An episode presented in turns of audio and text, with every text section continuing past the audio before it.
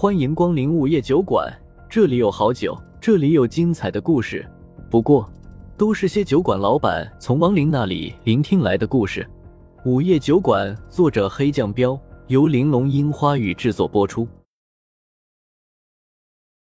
第五十二章，自作孽。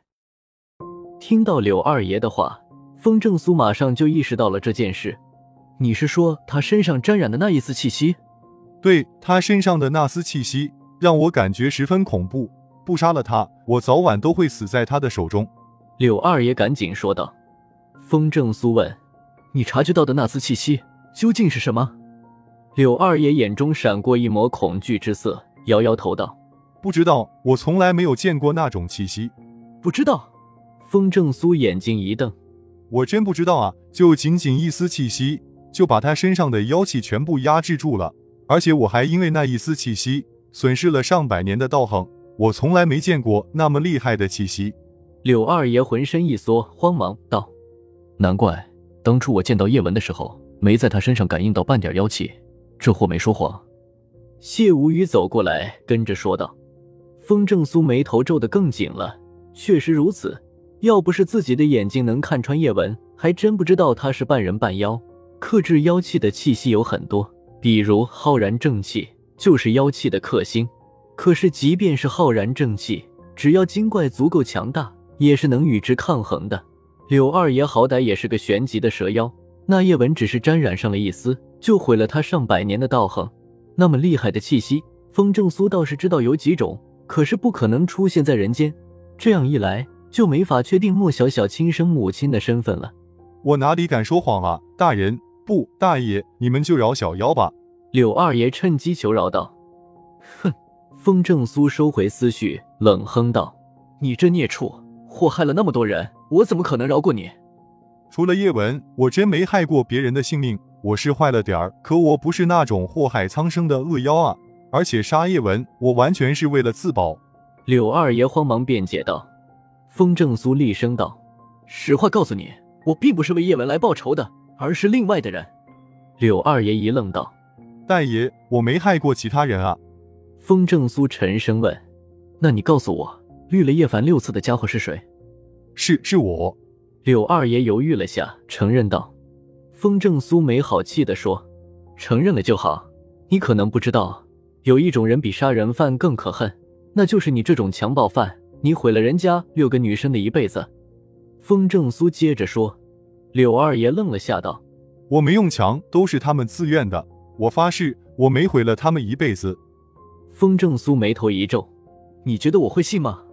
柳二爷欲哭无泪，赶紧说：“真的，我只是变成了一个比叶凡帅的男生，然后我又懂些女人的心思，都是他们心甘情愿背叛了叶凡跟我在一起的。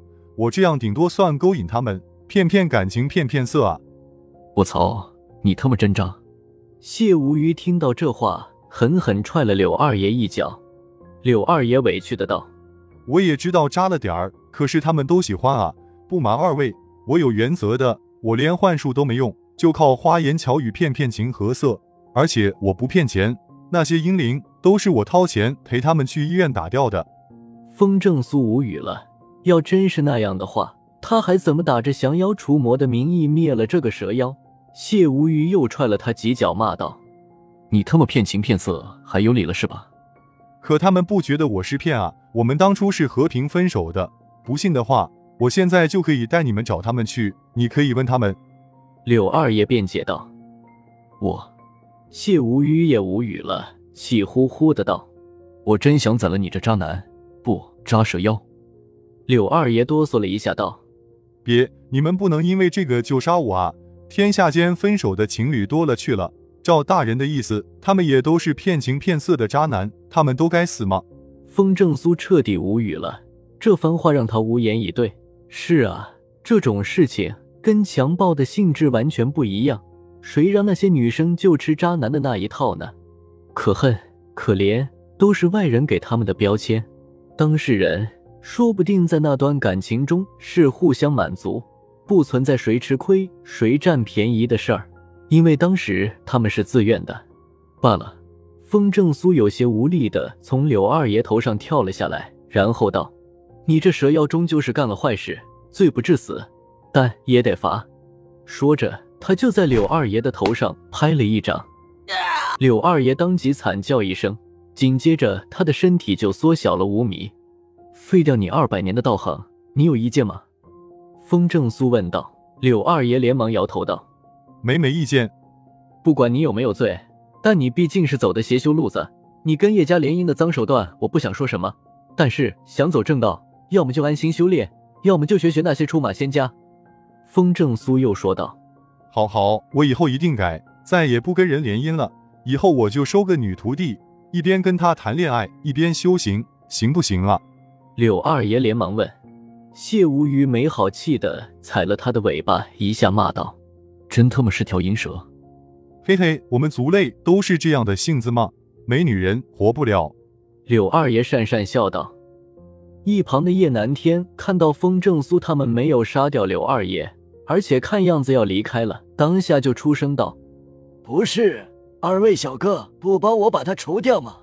风正苏目光看向他道：“老爷子。”我们好像没有义务帮你杀他吧？可是他杀了我的儿子，还祸害我们家这么多年。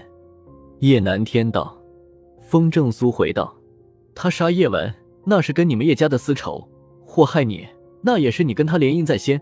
当初你为了贪欲这么选择的时候，就应该知道天下没有免费的午餐。我可我现在明白了，不想再跟他联姻了。我还要为儿子报仇。”叶南天喃喃道。谢无虞走到叶南天的面前，没好气地说：“喂，叫你声老爷子，那是出于礼貌。你先前说你们叶家有上亿的家产，那些家产可都是这条银蛇给你的。